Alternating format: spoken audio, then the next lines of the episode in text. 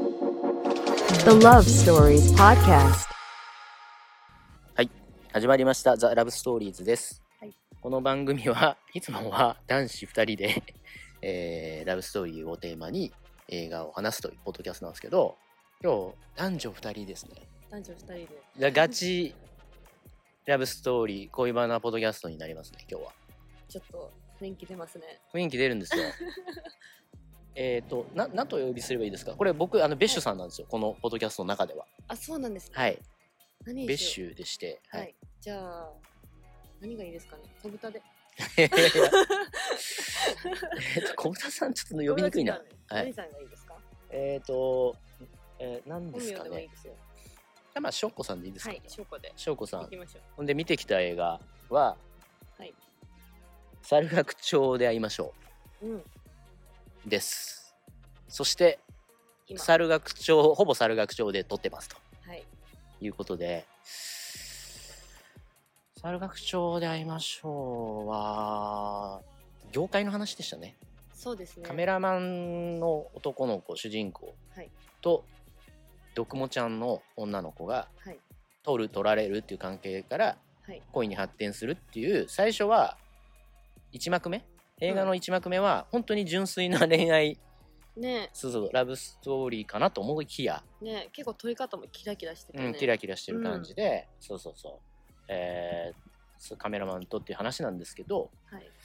同棲し始めてね、、はいい感じなんですけどだんだんその女の子が実は秘密事がありはい。で純粋な男の子はそれに傷つけられうん。で女の子にもその秘密がある事情も分かってくると。あると。でその事情っていうのが芸能界的なこう闇的なねそうですね。話があって田舎からそうですよねね、キラキラした夢を抱いてそはいのまま東京に来ちゃったら、うんそうなんですよねね渦に飲み込まれてしまった話でしたね話ですね。で翔子さんも若干に似たような世界にいらっしゃったじゃないですか多分こうそうですね。同じような世界を見て、はい。私はかなりそういう芸能世界を活動も若干ややられてた時もあったりとかはい、です芸よね能活動もちょっとしてたし芸能活動してない時も、うんまあ、されてる方だったりとかそれこそ業界の方たちが遊ぶような場所に、ああ、ね、こう行ってこですよう、ね、はい、まさに映画の中のに出てくるような大人の人たちを見て全員見てるみたいなはい、育ちましたんでこれ完全リアリティ番組かなって思うぐあらいああそっかもうテラ派状態みたいねテラハ状態あな、東京の闇テラ派みたいなはい東京シティの闇だなとそうだよな、うんでこの監督やっぱりあのもともと CM ディレクターなんで、うんその辺もめちゃリアルその、うん僕はどちらかというとそういうあのねそっちの人たちの世界は見てきたので、そうですよ作りね手側の、っていうかあのカメラマンのあの感じとかもまあなんかあるのよなみたいねだ多分ちょうどこう私は多分女の子側となか、あね、そっちに入っていく、はい、ね、側のやっぱそういうのを見てきたので、ね、こうちょうどお互いがこうう、んそうですよねね保管すると全部100%見てきたリアルねリアル映画でしたよね。リアル映画うん、でしたね。ほんでね、ちょっとポイントにしたいのはあれじゃ、まあ、レビューで見ると、リカちゃんじゃないわ。かなあれゆかちゃんゆかちゃん。ゆかちゃんゆかちゃんをボロカスに言ってる人もいるし。そうですね私うもんちょっとレビュー見たんですけど、まあ、ゆかちゃんひどいなとか男の人かわいそうだな、うん。ね。ねそんな感じだったんですけどでもやっぱ、まあ、私からすると、うん。まあ、その子も決して、まあ、悪いことをしようと思って悪いことをしたんじゃなくて、うん。ね、やっぱりこう多そうなん分ですよね田舎から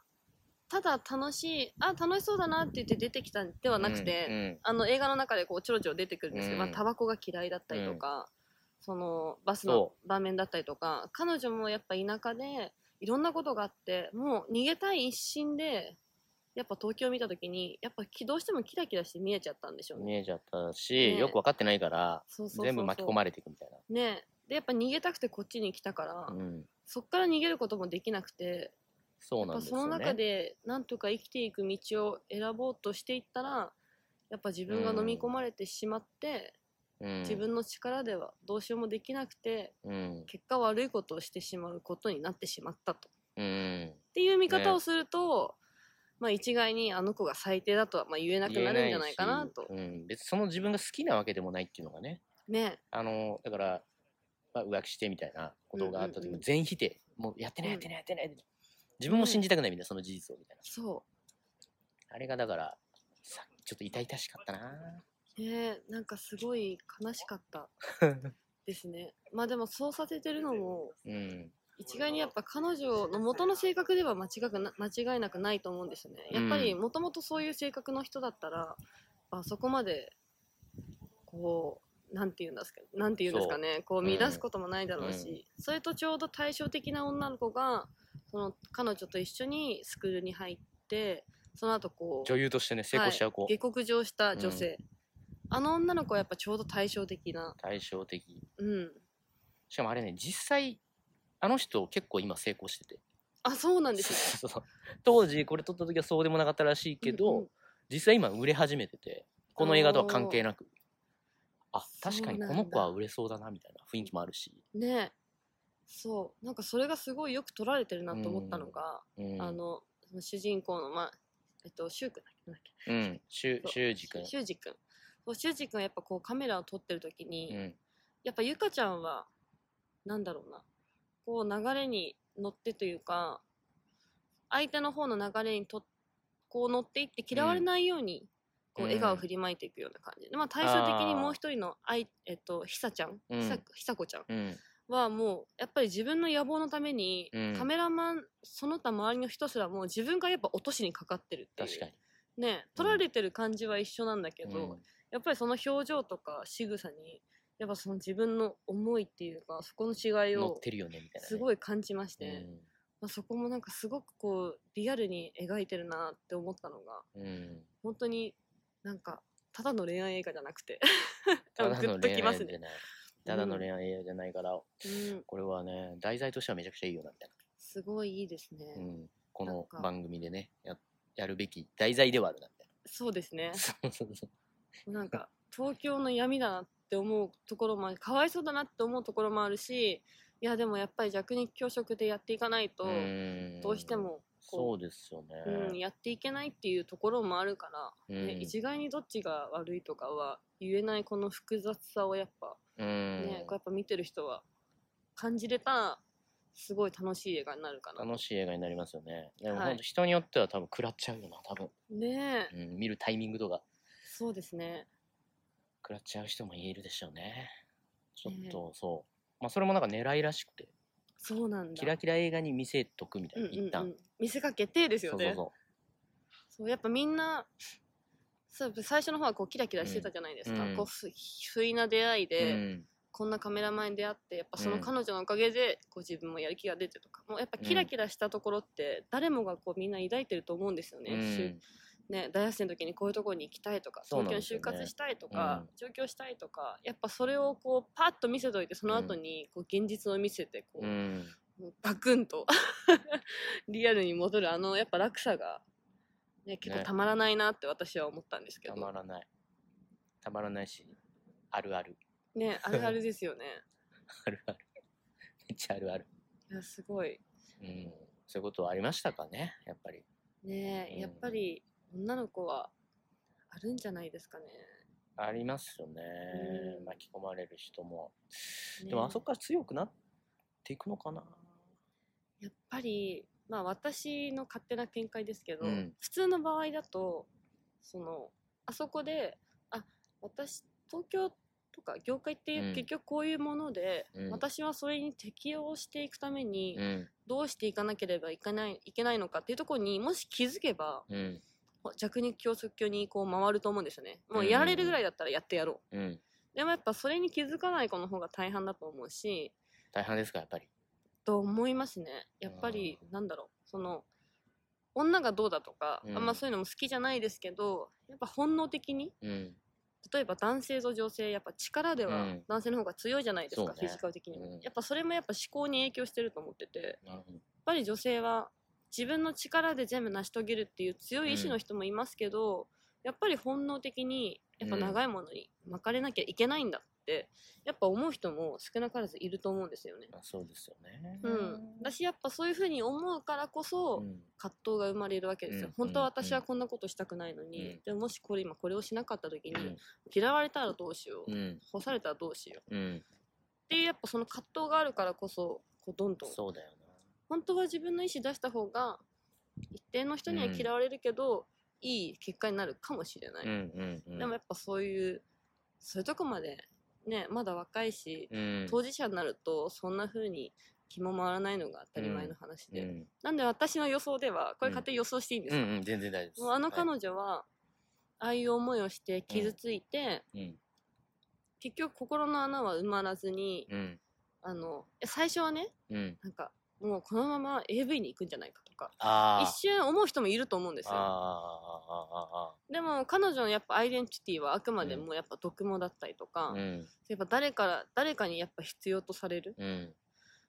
でちゃんとキラキラした世界に行きたいっていうのがあるから、うん多分あのままやっぱちょっとメンズエステをやめて うんパパ活だとなって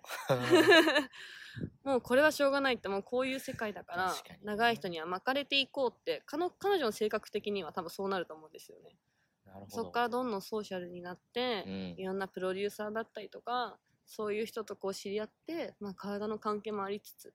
ちょっとパパ活もしつつパパ活のシーン出てきましたもんね。パパ活話してるシーン。ね3人でえね。そ売れないモデルちゃんたちが。うねえでもやっぱあの時点で自分から進んで「え私はそういうのは無理だよだってそういうことするんでしょ」ってうん私言う人に限ってやっぱやれるみたいなそういざそういうことになったらやっぱり行っちゃうと思うんですよね、うん相当の意志がない限り、うんそれは意志が弱いわけじゃなくて意志が強すぎる人しか、うんあれを多分乗り越えていくことはできないから多分彼女はそういうふうにやっぱこう男性に頼ってうまくうまなるほどくねやっていくんだけど結局男性に対しては結局男の人ってみんな私の体だったりとか、うんそういうことしか見てくれないんだっうてんいうやっぱ頭になっちゃうわけですよ、うんうんうんもしかしたらその中に本当に彼女の魅力を感じる人がいるかもしれないけど、うんうやっぱそこは麻痺してきちゃうので、うんもうなんとかうまくやってても心の穴はどんどんどんどん深まるばかりでうんそのね業界の方だけじゃなくて埋めるためにじゃあ若い男の子とか、うんそういうセフレだったりとうか、んでたまに本当に好きな彼氏ができるんだけど今までのその生活が捨てれなくて結局彼氏に少しいろいろバレちゃったりして、うんっていうこの多分リピートだと思うんですよね。繰り返すよね。うん、この子は繰り返しますね、まあ、かといってすごい破滅的なわけじゃないからガツンと落ちることはないと思うけど、うん。もう多分ずっとリピートしていって。そう、あれだから、重なってんすよね、あれ。実は、うん。あの、修二君と付き合っうんうん。てる時には、うんまだ別れてないんですよ、本当に。そう、別れてない。あの、だから雨のシーンで、ひどいこと言われて、雨のシーンで、うずん。ずぶれん、ずぶ濡れになって、うん。修二君の家行くじゃないですか。うん。あれって修二君ともう付き合った後、あれは付き合う前ですね。まだセックスもする前ですね。でもあれは付き合った後なんですよ。セックスする前だけど。あ、そうか、あの、そそううですね。付き合うのはもうだってあの、猿楽のあの、橋の上で告白してるから、 そうだね。でよろしくお願いましますって言ってるから、そっかそっかそっかそっか。実そ。は、かぶってんすそうだ。そこが多分、よ。うん。私は多分女目線で見すぎちゃってるので、そこですよ。だ彼女からしたら、あの時のよろしくお願いしますっていうのは、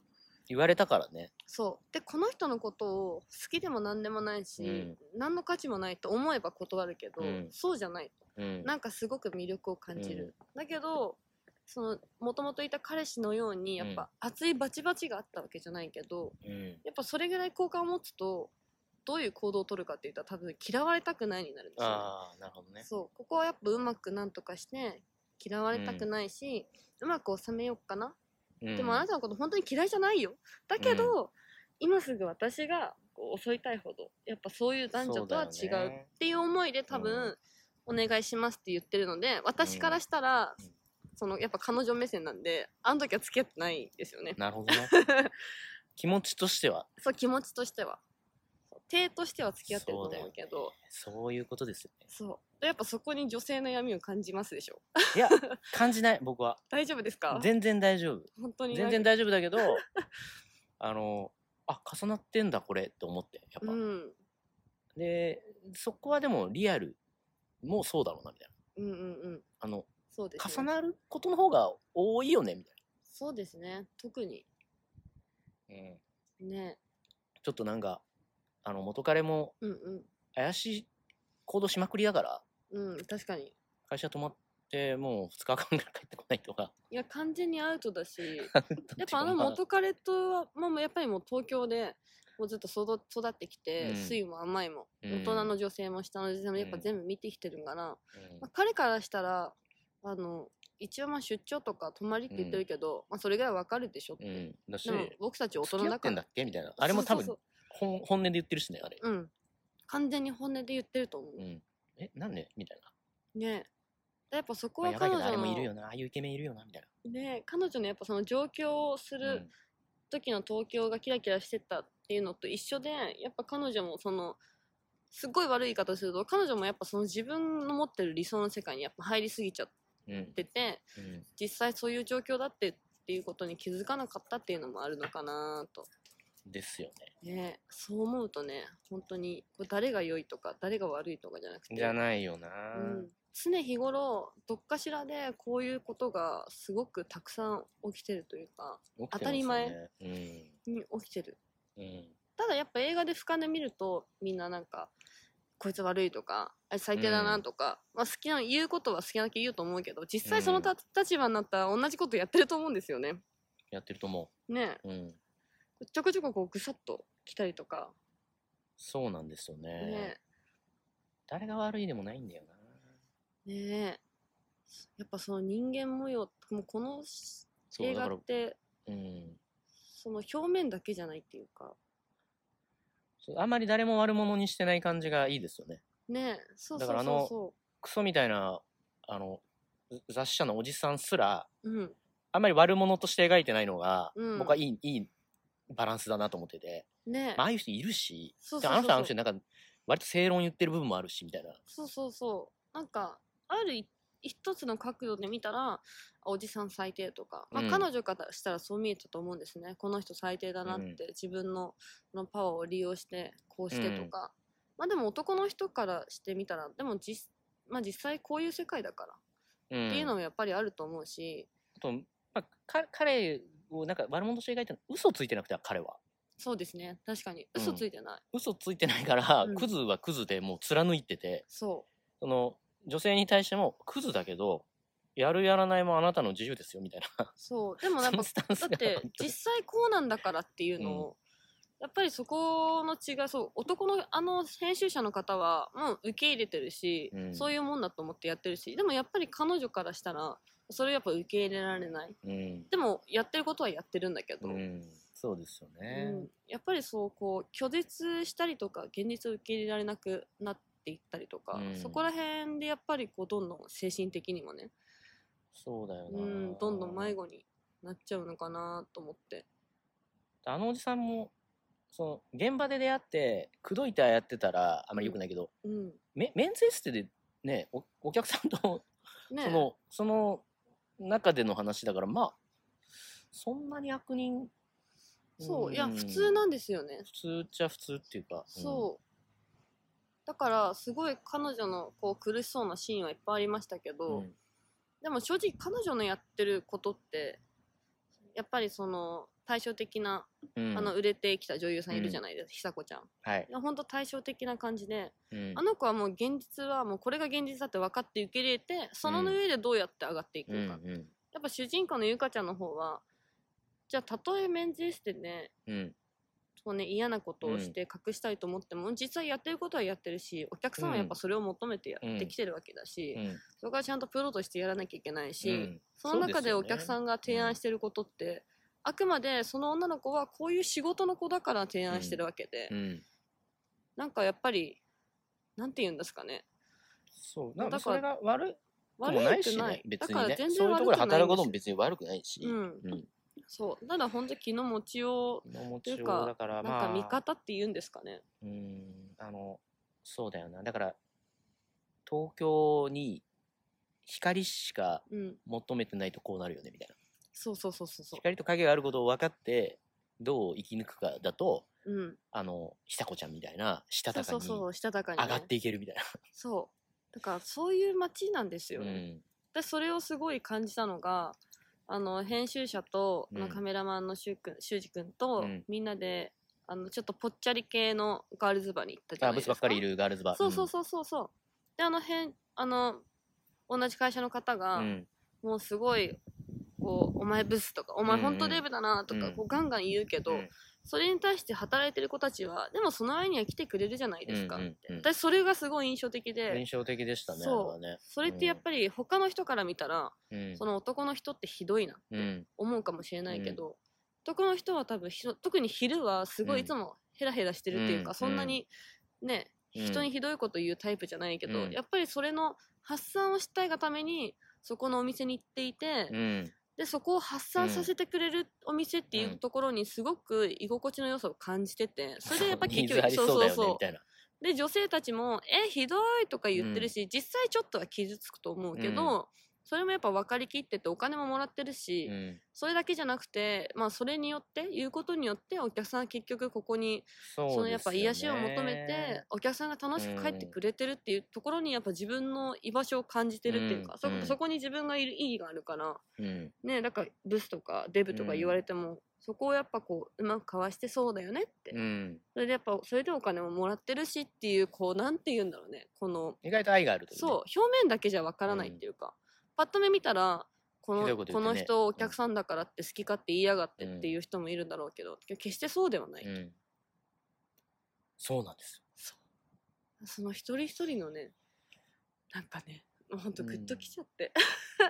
でも割と全てのキャラクターに何かこう愛愛を感じる映画ではあったよね そう愛とやっぱその人たちのそれぞれの苦悩とか、うんやっぱ発散したいものだったりとか、ねうん、いろいろ感じちゃってうんあなんかいいなって思いまし たよねちょっとセンチメンタルになっちゃいましたなりましたよねねうんそんなことですかねえですね、はいもう本当にこれから見る人はねぜひこのポッドキャストを聞いてそうなんですから見てくれたらもしかしたらちょっと免疫注射ぐらい打っていっうんといた方がいいこともあるかだろうし、うんねまあ、でもいきなり食らうのも 楽しみ方としてはあるから、ね答え合わせとして聞いていただくのもいいしそうですね。はいでもなんかガラッと変わるかも。もう何も考えないで見たら、んあこいつ最低とか、うんおじさん最低うっんていう目線でしか見れないかもしれないけど、うんうんまあ、こういうことまで考え、まあ、このこれを聞いて見たらもうめちゃくちゃセンチメンタルな映画になってこう心にグッとくあーる映画になるかもしれない。本当に見方によってこの映画ってこうどうにでもこう変わっていどうにでも変わくるよ。うなんまあでも好きだって思うこともあるだしこの映画を、うんあと嫌いだって思うこともあるけど、うん、あると 思う。どっちにしろ誰かと話したくなると思 うそうですね。そうそうそう本当に。であんまりこう評論されてないんでこの映画は、うーんなんでで周りで見てる人も少ないかもしれないんであのこのねあのしがないボードキャストですけどはい。聞いてもらって一緒に、はいあの恋バナしたような気持ちになってもらえればはい。ありがたいなと思ってますそうですね。そんな感じですかねはい。はあいりがとうございました。はい、ちょ本当いい映画でした。っとセンチメンタルなはい。映画でしたね。はい。はい。ということで、また、えー、次回はおそらく男子2人のポッドキャストになると思いますけど、 またお邪魔します。そうですね。はいまたぜひ、はい。よろしくお願いします。ということでした。はい。ごきげんよう。ごきげんよう。